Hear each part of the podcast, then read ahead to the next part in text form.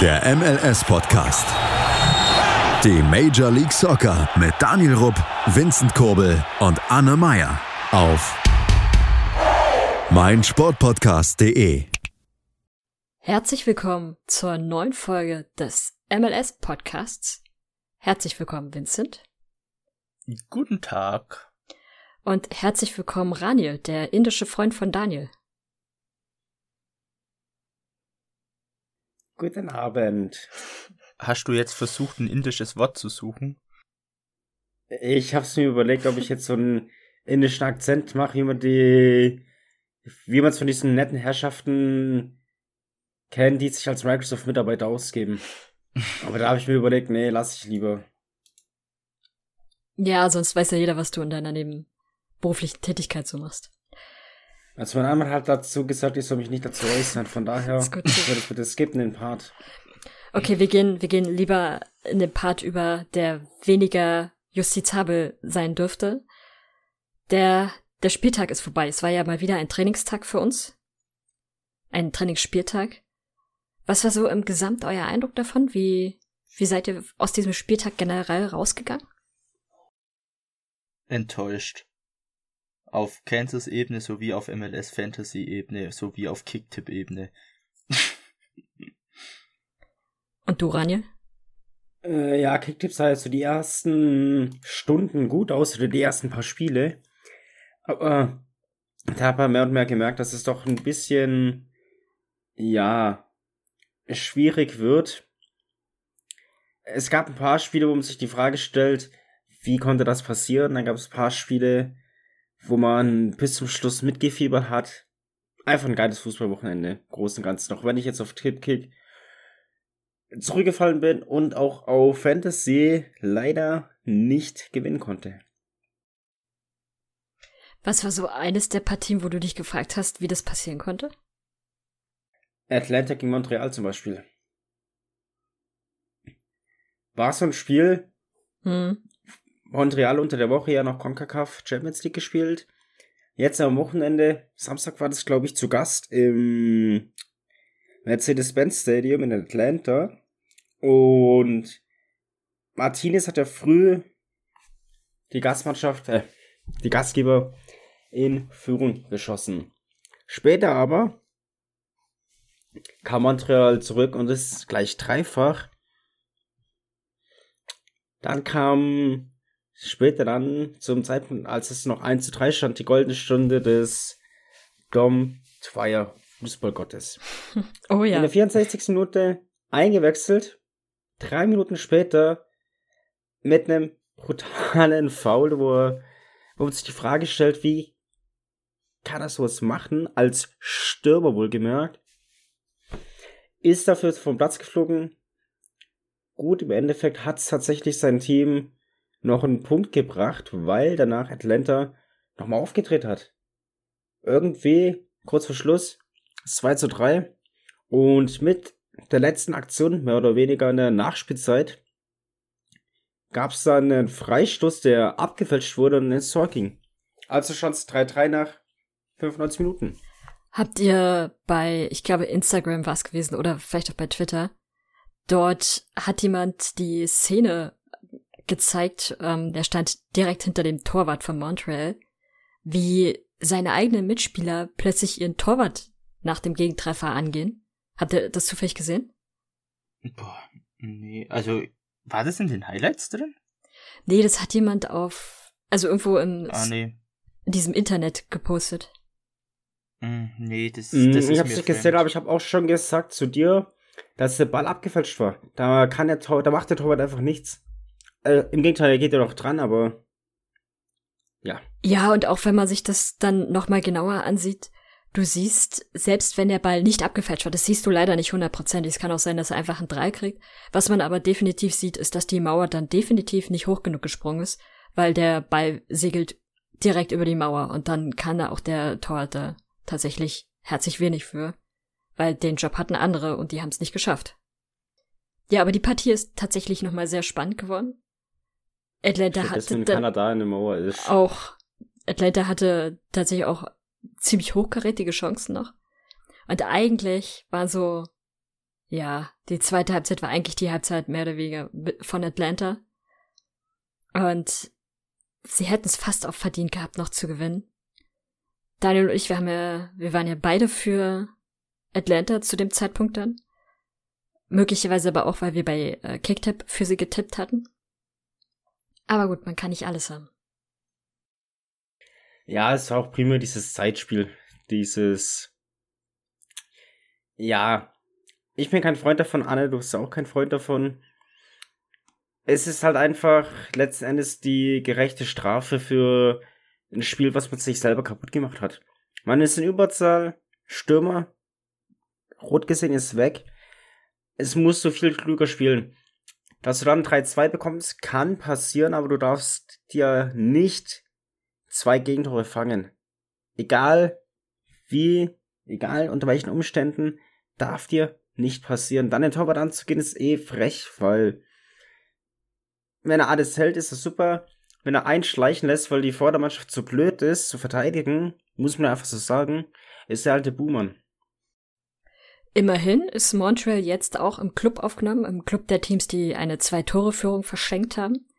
Sie sind jetzt gemeinsam in einem Raum mit Columbus Crew und den Refs, die ja in den letzten beiden Spieltagen es schon bewiesen hatten. Der, der Club füllt sich so langsam. Und das gerade mal am vierten Spieltag. Und ich ahne schon, es äh, wird nicht lange dauern und kommen dann noch viel mehr Teams dazu. Was mich wundert, ist, dass Cincinnati noch nicht dabei ist, die ja letztes Jahr den Club gewonnen hat. Aber es ist noch viel Zeit. Bei der Gelegenheit könnten wir eigentlich schon mal kurz über Cincinnati reden. Wollte ich gerade sagen. Was ist denn da los? Ich glaube, die, die, die haben kurz im gallischen Dorf vorbeiguckt und haben aus dem Zaubertrank getrunken. Wobei, guter Gegner war Inter Miami. Das ist jetzt dann auch keine Kunst, da äh, 3 zu 1 zu gewinnen. Aber ich glaube, wer trotzdem Zaubertrank getrunken hat, ist einfach Brandon Vasquez, der jetzt, ähm, wie schon im letzten Spieltag, wieder einen Doppelpack gemacht hat. Also zwei Spiele, vier Tore. Kann sich absolut sehen lassen. Aber es waren halt auch zwei Kopfballtore. Also ist ein Stürmer, der seine Größe absolut ausnutzt. Ähm, ja, und Cincinnati hat einfach Bock. Also gut, man muss dazu sagen, es gab noch eine sehr traurige Szene. Also kinderfreundlich war das Spiel nicht. Zumindest nicht für die Kinder von Acosta. Ja. Denn die, die durften schön zuschauen, wie ihr Vater einen Elfmeter kläglich verschießt und dabei so bescheuert anläuft, dass man nur verschießen kann. Aber gut. Daran müssen sie noch ein bisschen arbeiten. Er wurde dafür ausgewechselt. das stimmt. Aber alles andere, würde ich mal sagen, passt eigentlich soweit. Also spielerisch, also was ich jetzt in den Highlights gesehen habe, sah eigentlich auch ganz gut aus und ja, keine Ahnung, vielleicht fangen sie sich ja. Den Fans würde ich es gönnen, weil die sind echt super. Stimmung fand ich jetzt auch wieder ganz gut eigentlich im Stadion, auch wenn es nicht ausverkauft war. Ja, mal gucken.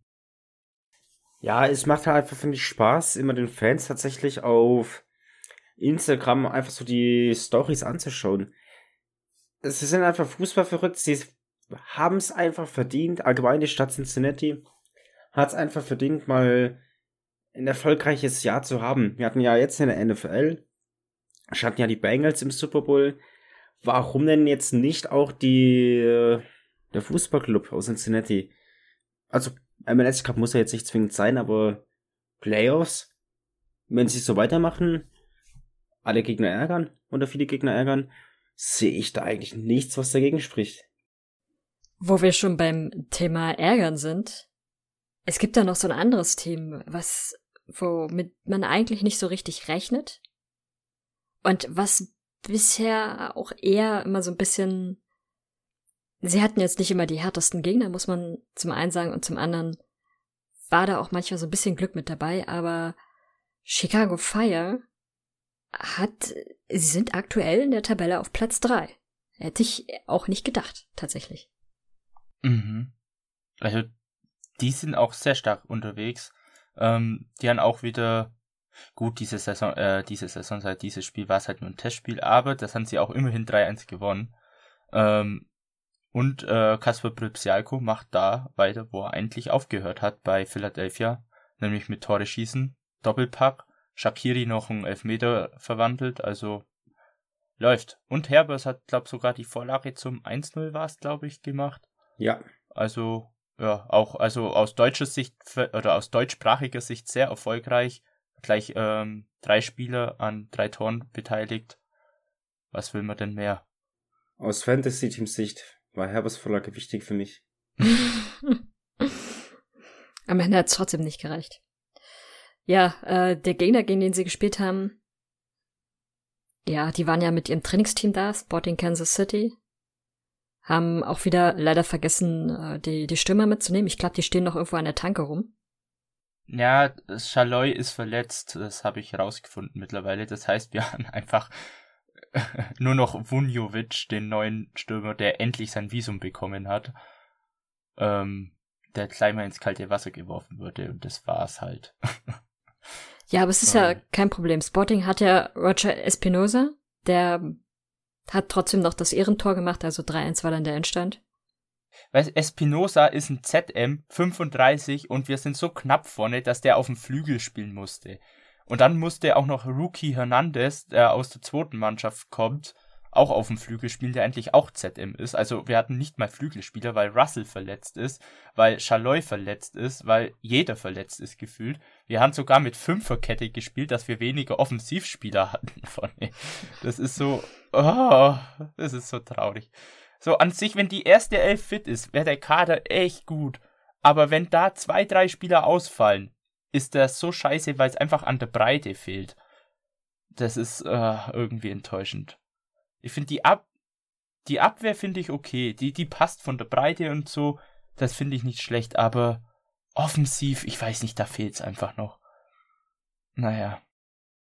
Man muss als Sporting-Fan schon fast aufpassen, dass sie eigentlich noch anrufen und fragen, ob man am Wochenende Zeit hat, um von einem Sturm spielen zu können. Das sollen sie mal gern machen, bitte. Ich triff auch. Ja, aber war ja, war ja nur ein Trainingsspielchen, von der gar nichts, gar nichts Schlimmes. Aber da gab es noch so ein Überraschungsspiel. Zumindest, wenn man sich anguckt, wie die Leute bei Kicktip gekippt, äh, getippt haben. Ich weiß es, ich weiß es, ich weiß es. Sag an. Weil ich es auch falsch getippt habe, denke ich mal, dass du auf Charlotte New England ansprichst. So ist es. Und ich verstehe nicht, ich verstehe nicht warum. Weil alle Anzeichen. Weil Charlotte mich letzte Woche enttäuscht hat. Alle Anzeichen haben dafür gesprochen. So schlecht hat Charlotte nicht gespielt zuletzt. Dann endlich das weitere Heimspiel und gegen eine mehr als katastrophale Refs-Mannschaft. Das, da war klar, dass der Sieg kommen muss. Es haben zwei Leute aus der Kicktip-Gruppe mit einem Sieg getippt. Die haben natürlich ordentlich Punkte kassiert. Und der Rest ist, äh, sollte sich im Charme in die, in die Erde eingraben. Weil das war, war klar, dass Charlotte das Ding machen wird. Das wollten sie sich nicht nehmen lassen. Vor allem auch wieder, glaube vor 35.000 Fans, also auch wieder sehr starke Kulisse für die MLS. Und äh, ja, Swiderski mit einem Doppelpack, was halt so ein DB auch machen sollte. Und Ben Bender auch mit Tor und Vorlage in dem Spiel. Also der MLS Nummer 1 Draft Pick, der ist in der MLS schon echt gut angekommen. Also, ja. Sie kommen, glaube ich, so langsam vielleicht in Schwung. Mal gucken, wie es die nächsten Spiele aussieht. Ja. Also, war tatsächlich durchaus auch solide, muss man, muss man ihn lassen. Und gut, sie werden am Ende nicht die Meisterschaft äh, erreichen. Das dürfte allen klar sein, weil äh, sie haben ja zuletzt auch gegen die etwas stärkere Teams, also zum Beispiel LA Galaxy und auch Atlanta, haben sie ja verloren, aber muss man auch sagen, jetzt nicht besonders hoch. Also die können durchaus schon was. Und ja, gegen so schwächelnde Teams wie die Rest, die tatsächlich einfach eine pure Enttäuschung sind, haben sie dann gezeigt, was sie können. Und was sagt ihr zu den, zu den Refs? Ja, die sind eine pure Enttäuschung bis jetzt. Mal gucken, was da, ob da noch was kommt. Ich denke mir mal schon, dass die sich fangen werden, aber ist halt die Frage, wann. Da muss man aufpassen, dass die kein Toronto vom letzten Jahr werden. Ja, es wirkt halt irgendwie auch so ein bisschen merkwürdig. Sie, vom Kader her sind sie richtig stark. Von ihrem, mhm. mit ihrem Trainer sind sie richtig stark. Aber trotzdem funktioniert halt einfach überhaupt nicht. Von vorne bis hinten nicht. Was möglicherweise so ein Faktor sein könnte, ist der Torwartwechsel, der bei ihnen da hinten stattgefunden hat. Aber wieso spielt Turner nicht mehr? Kann es sein, dass der verletzt ist? Weil er ist ja auch beim US Man National Team nicht mit dabei. Ja, aber ich, ich lese halt nichts zu den. Das ist allgemein, ich finde diese Saison so schwer rauszufinden, wo Spieler verletzt sind. In den Spielberichten steht es teilweise nicht drin mhm. und bei Fantasy wird es auch nicht angezeigt. Da kriegst du nicht mit, wenn ein Spieler verletzt ist, irgendwie diese Saison. Ich weiß nicht, ich tue mir da irgendwie richtig schwer. Aber ja. Ja, es, ansonsten ist das bei den Res tatsächlich sehr random. In der Champions League waren sie auch eine pure Enttäuschung. Und naja, da ist auf jeden Fall noch extrem viel Arbeit für sie am Start. Weil ansonsten wird das eine, ein katastrophales Jahr, was es eigentlich nicht sein dürfte bei dem Kader. Und wenn du dann gegen so einen Liga, äh, Liga-Neuling verlierst, mit einem, würde ich schon behaupten, etwas schwächeren Kader, mhm. dann musst du auf jeden Fall nochmal ein bisschen in die Nachschulung gehen, damit es funktionieren kann. Mhm. Ich würde sagen, wir gehen auch mal kurz in die Nachschulung und dann melden wir uns gleich wieder beim MLS-Podcast auf meinsportpodcast.de. Vernimmt sich, was man will, dann wilde Gerüchte entstanden. Fast nichts davon stimmt. Tatort. Sport. Wenn Sporthelden zu Tätern oder Opfern werden, ermittelt Malte Asmus auf meinsportpodcast.de. Folge dem True Crime Podcast, denn manchmal ist Sport tatsächlich Mord. Nicht nur für Sportfans. Herzlich willkommen zurück beim MLS Podcast auf meinsportpodcast.de. Und es geht weiter und äh, ja, wir, wir machen einfach weiter mit einer Person, die definitiv zur MLS-Legende werden wird. Das hat die Person in den letzten Spielen auf jeden Fall bewiesen. Wir reden nämlich über Real Salt Lake, die ja ein bisschen überraschen. Oder was sagt ihr? Mm, ja, definitiv. Die letzten drei Spieltage, bis jetzt Spieltag 4, Hardsort Lake wirklich Teams geschlagen, die man erstmal schlagen muss. Darunter die Sounders mit, klar, nur 1 zu 0, aber man muss ihn auch erstmal schaffen. Jetzt kürzlich aber auch Nashville. Ja, und sie haben sehr früh angefangen zu treffen. Nämlich, ja, mit diesem Spieler, der da, der wird zur MLS-Legende werden. Willst, willst du ihn nennen, Vincent? Ja, das ist jetzt mein zukünftiger Fantasy-Stürmer für den nächsten Spieltag, weil Salt Lake gegen Kansas spielt. Und gegen die hat er ja schon mal getroffen, nämlich Bobby fucking Wood. ähm, ich glaube, wenn er so weiterschießt, dann wäre das ein potenzieller Stürmer für Hamburg, könnte ich mir gut vorstellen. HSV könnte sowas echt gebrauchen im Sturm. Ja, könnte ich mir da gut vorstellen, dass er da hinpasst irgendwie. Keine Ahnung. Passt, finde ich. Mm. aber ja. Keine Ahnung, was mit ihm los ist, aber der ist gerade. Ja, er, er blüht wieder auf. Und Tate Schmidt hat dann später noch das 2 zu 1 gemacht, der zurzeit auch sehr gut unterwegs ist. Also ja, bei Salt Lake, da stimmt gerade alles. Zwischenzeitlich hat es dann noch äh, von Walker Zimmerman das 1 zu 1 kassiert, mit Vorarbeit von Hani Mukta. Aber ja, letztendlich hat man wieder den Sieg geholt und ist gerade sehr stabil dabei. Die Kombi Mutgard zu Zimmermann, die hat mein Fantasy-Team reichlich Punkte beschert. Ohne Witz, ich hatte Walker Zimmermann ja eigentlich auch in der Verteidigung, hab ihn dann da doch wieder rausgenommen. Hab Hani Mukta drin, aber Walker Zimmermann nicht. Aber ist auch okay, ich kann damit leben. Aber das Gute ist, dadurch, dass du Vincent Bobby Wood jetzt ins Team nimmst, weiß ich, dass er nächste Woche nicht treffen wird. Und äh, dann brauche ich ihn gar nicht erst in den Kader nehmen. Dann kannst ja du Saloy nehmen, den habe ich ja jetzt rausgenommen. Ah, nee, ich glaube, den nehme ich lieber nicht. Aber wen man eventuell auch nicht nehmen sollte, ist äh, Dex McCarthy, der hat, hatte einen nicht so guten Moment, könnte man fast sagen indem er, wann war das gewesen? Kurz vor Schluss, 94. Minute oder so? Ja. Ähm, war er nicht so gut drauf, um es mal nett zu sagen. Der, ach, der, der junge Real Salt Lake Spieler, äh, der auch noch seine Premiere an dem Tag hatte, das erste Mal spielen durfte. Wer war es denn gewesen? Äh, Brody? Brody, er könnte sein. Ähm, lief mit dem Ball natürlich zur Eckfahne, weil es war die 94. Minute. Und äh, dann, äh, ja, wurde ihm da so ein bisschen gegen die Beine getreten, auf ihn stürzte er und äh, klemmte natürlich den Ball zwischen sich und äh, dem, dem Rasen ein.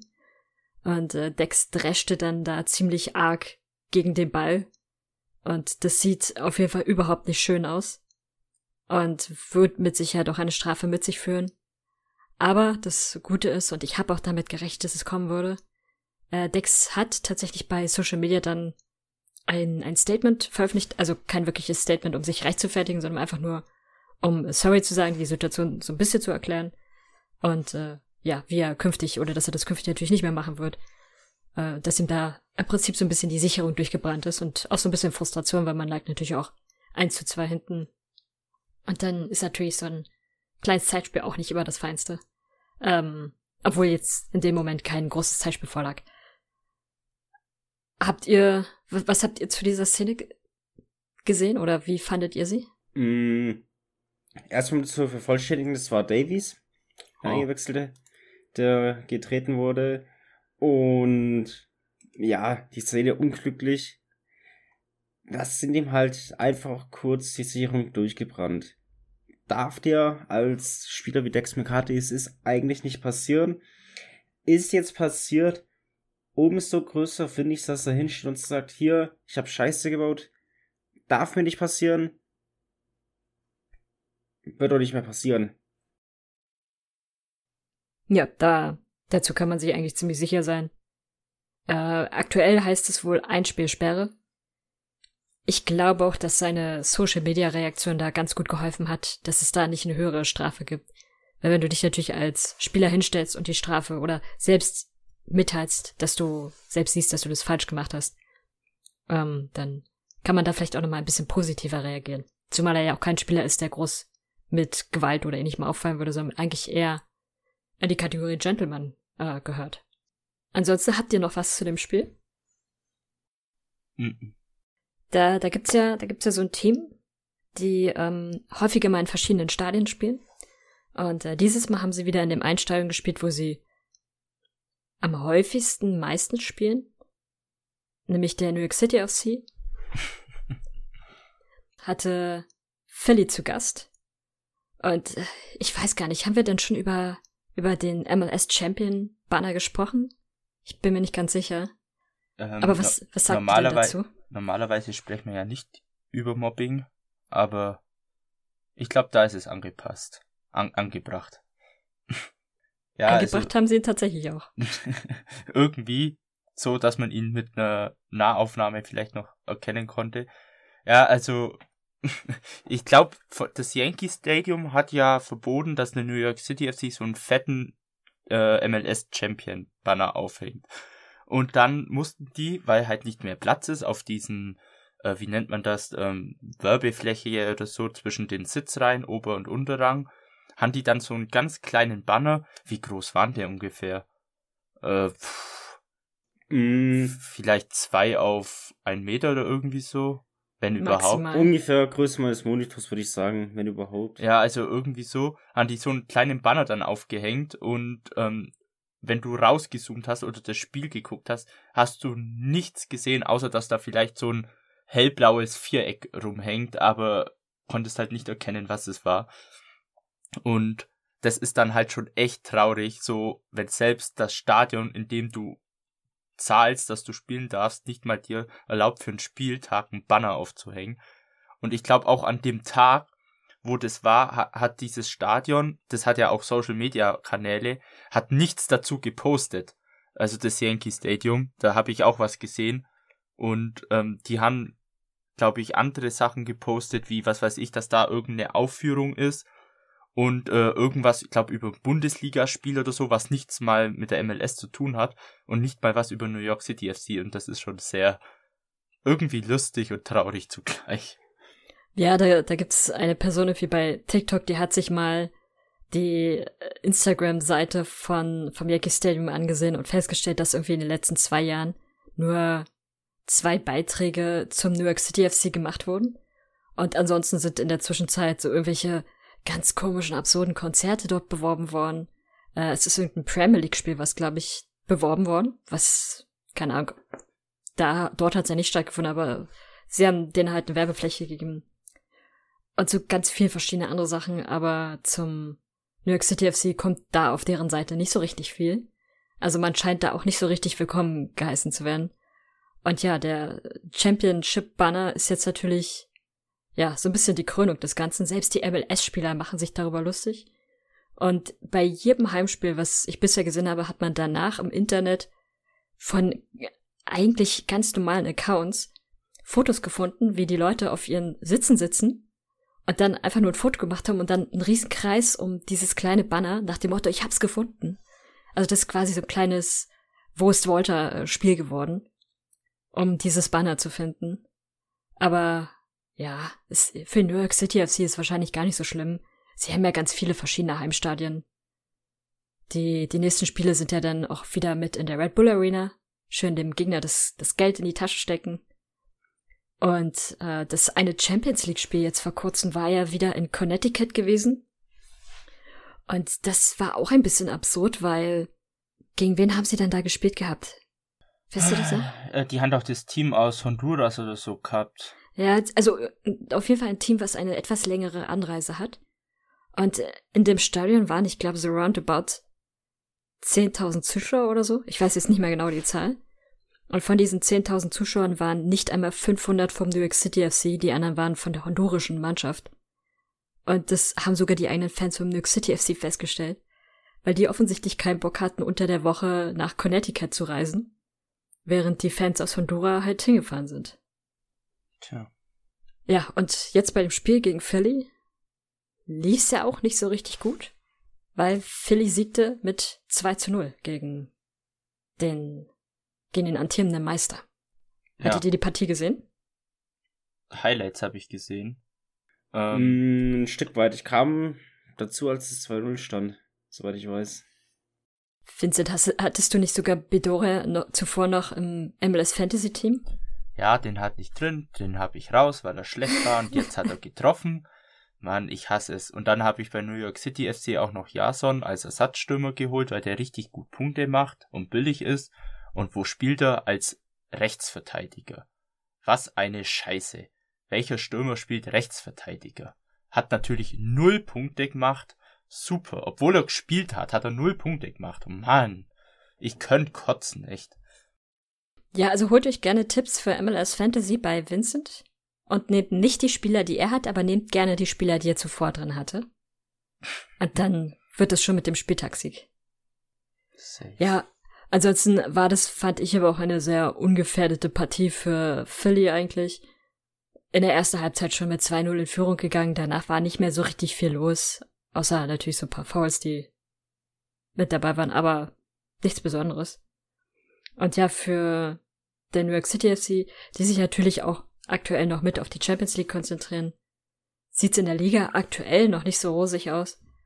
Aber ich glaube, auch wenn die Champions League dann rum ist, dann geht da auch ein bisschen mehr Konzentration hin. Ja. Ja, ansonsten, Dallas Portland war auch noch. Was Ja. sagt ihr dazu?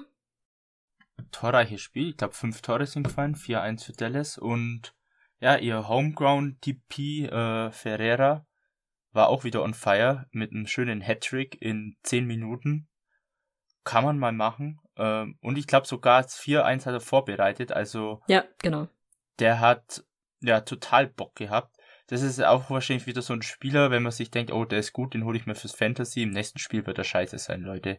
Also nicht zu überhastet sein. Ähm, okay, jetzt habe ich es gesagt, jetzt ist er wahrscheinlich trotzdem gut, aber okay. Ähm, äh, ja, auf alle Fälle, Dallas äh, ja, hat die Timbers vernascht, eigentlich als wären die Cincinnati von letzten Jahr. So, ein bisschen. Ähm, ich finde allgemein, die Timbers sind auch noch nicht so gut in Fahrt. Ähm, die haben sich immer mit den Punkten ein bisschen, ja, ich würde schon sagen, durchgelackt ein bisschen. Ähm, die hatten immer viele Unentschieden. Ähm, aber ich fand, spielerisch ist da auch noch nicht so das da, was man eigentlich von ihnen erwartet. Mal gucken. Aber das ist gefühlt bei den Timbers jedes Jahr so, dass sie etliche Spieltage erstmal brauchen, bis sie sich fangen. Und dann irgendwann kurz vorm Schluss fällt ihnen offensichtlich immer auf, oh, wir müssen doch noch ein paar Punkte machen, um da in die, in die Playoffs zu kommen und dann kommen erst die Siege. Mhm. Nur so viel machen, wie man machen muss im Prinzip. Ja, das stimmt. Ist ein gutes Motto. Ich würde vorschlagen, wir machen noch eine kurze Pause. Und äh, danach müssen wir noch kurz über das US Man National Team sprechen, weil auch die müssen ja bald wieder an den Start gehen und da geht's immer noch um die WM-Qualifikation. Also bis gleich beim MLS Podcast auf meinsportpodcast.de. Hey, Malte Asmus von meinsportpodcast.de hier. Ab März geht's weiter mit unseren 100 Fußballlegenden. Staffel 4 bereits. Freut euch auf Zlatan Ibrahimovic, Michel Platini, Cesar Luis Minotti, Paolo Maldini, um nur mal vier zu nennen. Und bis wir mit der vierten Staffel kommen, hört doch einfach noch mal rein in die bisherigen drei Staffeln. Ronaldinho, Sepp Meyer, Gary Lineker, Lothar Matthäus und viele weitere warten da auf euch. 100 Fußballlegenden. Jetzt überall, wo es Podcasts gibt. Willkommen zurück beim MLS Podcast auf meinsportpodcast.de. Und wie gerade eben schon angekündigt, geht es jetzt um das US Man National Team. Die sind in dieser Woche in der Qualifikation zur WM und treffen dort als nächstes am Freitag schon auf den Erzrivalen Mexiko. Für beide Teams könnte das sehr spannend sein, weil beide Teams sind aktuell auf Platz 2 und 3 in der Tabelle, haben beide 21 Punkte. Panama, die auf Platz 4 sind, haben 17 Punkte. Dementsprechend das Team, was diese Partie gewinnt, hätte zumindest schon mal sehr gute Aussichten, direkt qualifiziert zu sein. Das Team, was verliert, könnte eventuell dann doch nochmal, wenn es ganz doof läuft, mit Panama den Platz tauschen und müsste dann in die K.O.-Phase gegen die anderen äh, Gruppen sozusagen gehen. Was, was sagt ihr denn zum, zum US-Man National Team Kader aktuell? Mm, Im Großen und Ganzen finde ich ihn eigentlich gar nicht schlecht. Ähm, das sieht echt stabil aus. Ja, gut, es sind halt vielleicht so, aber wie gesagt, so Spieler brauchst du vielleicht spielen. Ob sie dann spielen wirklich, das ist wieder die andere Frage. Ich denke mal eher nicht oder vielleicht Kurzeinsätze, aber. Hallo, hier spricht Anna aus der Post-Production. Ihr hört hier selbst, an dieser Stelle gibt es irgendeinen Fehler an Vincents Tonspur. Wir vermuten, dass eine mexikanische Wettmafia diese Tonspur heimlich zerschnitten hat, damit die Analyse von Vincent gar nicht erst an die Öffentlichkeit kommt, weil sie natürlich den Sieg für ihre Mannschaft haben wollen. Er sprach unter anderem über die Zusammensetzung des Kaders, er sprach aber auch über die Verletzung von Brandon Aronson und wer dazu nachgucken konnte und auch über Timothy Ware, über den wir gleich noch mehr hören werden. Was bei Timothy Ware irgendwie immer so ein bisschen das Problem ist, finde ich, ist es ja, dass er ziemlich verletzungsanfällig ist. Das sind meistens keine Langverletzungen, sondern immer nur so über zwei bis vier Spiele. Aber trotzdem allein in dieser Saison jetzt hat er schon zwei Verletzungsunterbrechungen gehabt. Und das könnte natürlich in so einer Qualifikationsrunde auch ein bisschen ungünstig sein, wenn ein solcher Spieler dann wieder wegen einer kurzfristigen Verletzung ausfallen könnte. Und man, wenn man Pech hat, vielleicht nicht nochmal schnell jemanden nachberufen kann. Ja, außerdem ist äh, nach Mexiko lautet der nächste Gegner ausgerechnet Panama. Und mit Panama gibt's leider nicht so gute Erinnerungen, was so eine WM-Qualifikation angeht. Weil es war meines Erachtens nach damals tatsächlich das Spiel gegen Panama, was sie verloren hatten, weshalb sie sich nicht zur WM qualifiziert hatten. Und ich erinnere mich da noch, sie haben damals in Panama gespielt und es hatte an dem Tag ziemlich stark geregnet. Deshalb war rund um den Platz, haben sich große Pfützen gebildet. Und dann hat man, äh, haben die Betreuer des Teams die Spieler über diese Pfützen getragen per Huckepack, damit sie dann mit trockenen Füßchen auf den Rasen gehen können. Und das war so das Sinnbild einfach des Spiels. Und ich bin davon wirklich schwer traumatisiert und äh, befürchte einfach erstmal das Schlimmste. Wenn sie am Freitag gegen Mexiko gewinnen sollten, dann dürfte es entspannter werden. Aber sollten sie verlieren, ist dann der nächste Gegner Panama. Und dann wird's nochmal richtig knifflig, weil die Partie müssen sie eigentlich gewinnen, um sicher an die, um sicher bei der WM teilnehmen zu können. Wenn sie denn teilnehmen wollen. Wenn sie nicht wollen, ist das auch okay. Muss ja auch nicht sein, dass jeder bei dieser WM teilnimmt jetzt. Daniel, was sagst du zum Kader? Es sind nicht, es sind Seattle-Spieler dabei? Mm, Ich glaube nicht, oder? tatsächlich, dieses Mal sind es nur ex. Doch, John Morris. Spieler dabei, außer dass ich John Morris, stimmt. Äh, Kader ist in Ordnung.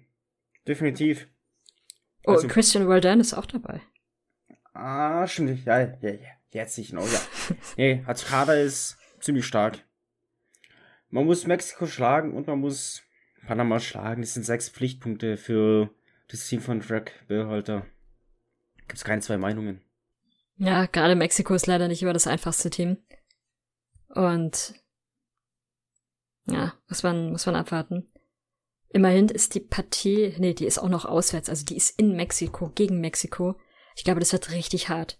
Die Partie gegen Panama ist zum Glück dieses Mal zu Hause. Also kann man stark davon ausgehen, dass sie irgendwo im Norden spielen werden, damit sie wieder den Wetterfaktor mitnehmen können. Als kleine Rache für den Wetterfaktor damals. Und die letzte Partie wird dann sein auswärts gegen Costa Rica am 31. März. Und Kanada dagegen haben ebenfalls noch drei Spiele. Sie spielen jetzt als erstes auswärts gegen Costa Rica. Danach spielen sie zu Hause gegen Jamaika. Und ihr letztes Spiel ist gegen Panama. Könnte eventuell auch nochmal interessant werden. Und ich glaube, Mexiko hatte jetzt relativ einfache, äh, einfache Gegner. Oh, die haben sogar noch vier Spiele. Erstmal gehen die USA zu Hause, dann auswärts gegen Honduras, dann zu Hause gegen El Salvador und zuletzt auswärts gegen Guatemala. Ach, dann wäre eigentlich ein Sieg gegen Mexiko wirklich wichtig, weil Mexiko ja noch ein Spiel mehr hat. Hm. Ansonsten? Ja, einfach, einfach gewinnen, dann hat man weniger Sorgen und fertig. Sehr, sehr gute These. Schon, oder? Ansonsten in der MLS wird jetzt in dieser Woche nicht so richtig viel sein. Wahrscheinlich, weil die Teams ja vor allem unterwegs sind oder die, ja, die Teams mussten ja Spieler abstellen für die US-Nationalmannschaft. Und es wird in dieser Woche lediglich die Partie Charlotte FC gegen Cincinnati geben, dann Sporting Kansas City gegen Real Salt Lake und die Timbers zu Hause gegen Orlando. Gibt es zu irgendeinem Spiel eine Empfehlung? Ein Spiel, was man sich unbedingt ansehen sollte? Hm. Auf alle Fälle nicht die Vernichtung am Sonntag um 0 Uhr. Ich würde Charlotte Cincinnati als spannendes Spiel bezeichnen, tatsächlich. Würde ich auch sagen. Ich vermute eher, dass Charlotte gewinnen dürfte. Es ist sehr knapp, aber ich würde auch sagen, weil sie halt einfach daheim spielen, wieder eine fette Crowd haben werden. Ähm, Cincinnati, ich glaube, es hängt viel davon ab, wie Vasquez trifft, würde ich schon wieder fast sagen. Von dem sind sie gerade sehr abhängig. Aber es dürfte, es, also das Potenzial ist da, ein echt geiles, spannendes Spiel zu werden, aber ich tendiere auch zu Charlotte tatsächlich. Und du, Daniel, welches Spiel wirst du dir ansehen? Mm, je nachdem. Nein, also ich denke, dass das Spiel von Charlotte schon gut werden kann. Aber es wird sich halt zeigen. Aber am meisten Bock habe ich tatsächlich eher auch auf Kansas gegen Salt Lake. Aber es kommt ja zu einer späten Uhrzeit. Da fällt mir übrigens gerade ein, das äh, Real Salt Lake Spiel gegen Nashville ist von einer Frau gepfiffen worden. Das ist mir auch erst gar nicht so aufgefallen, sondern erst in den, in den Highlights dann, als ich die Szene um Dex nochmal gesehen habe. Erst da habe ich sie das erste Mal so an sich wahrgenommen, was finde ich immer bei einem Schiedsrichter wirklich gut ist, weil dann heißt es, dass die Partie ruhig gelaufen ist, es keine grobe Situation gab, wo man sich über den Schiedsrichter aufregt, sondern alles entspannt und sauber war, soweit. Hm. Habt ihr ansonsten noch irgendwas? Irgendwelche Geschichten, Skandale, Legenden? Nee. Hm, nö. Vielleicht eine kurze Geschichte noch. Es gab tatsächlich einen Kriminalfall, der dafür gesorgt hat, dass unklar war, ob ein Spieler spielen würde. Es geht nämlich um Derek Etienne Jr., der in der letzten Woche am Donnerstag auf dem Weg nach Hause oder wo auch immer in Columbus überfallen worden ist. Ihm ist die, die Uhr gestohlen worden, ich glaube das Smartphone auch. War wohl offensichtlich auch alles gar nicht so günstig. Und ähm, er hatte, hatte dann die Polizei alarmiert, also all das gemacht, was er natürlich macht. Und es gab so ein paar Unsicherheiten, ob er tatsächlich dann äh, mit nach New York reist, um gegen die Rapids zu spielen und ob er tatsächlich spielt. Er hat gespielt und dementsprechend hat ihn die Situation zum Glück nicht so beeinflusst. Er ist auch körperlich zum Glück nicht verletzt worden. Und dann, ja, kann man mal hoffen, dass der, der oder die Täter schnell gefasst werden, damit sie keine weiteren Fußballer Mhm. oder Menschen mehr angreifen und überfallen. Ja, ja, krass. Dann hoffen wir mal das Beste. So ist es. Aber wenn ihr nichts weiteres habt, dann würde ich sagen, was das für heute? vielen Dank fürs Zuhören. Bewertet uns gerne bei Spotify positiv und gebt uns auch gerne Feedback. Schreibt uns gerne, welche Themen ihr unbedingt besprochen haben wollt einmal. Oder schreibt uns auch gerne mal eure Meinung zu den Spielen, über die wir gesprochen haben. Dann nehmen wir das gerne in der nächsten Folge mit rein. Ansonsten unsere Social Media Kanäle kennt ihr auf Instagram MLS Supporters Germany, auf Twitter das gleiche, auf Twitter auch US Soccer News bzw. Box to Box und auf Facebook ebenfalls US Soccer News. Habt eine schöne Woche und bis nächste Woche dann. Tschüss. Der MLS Podcast. Die Major League Soccer mit Daniel Rupp, Vincent Kurbel und Anne Meyer auf meinsportpodcast.de.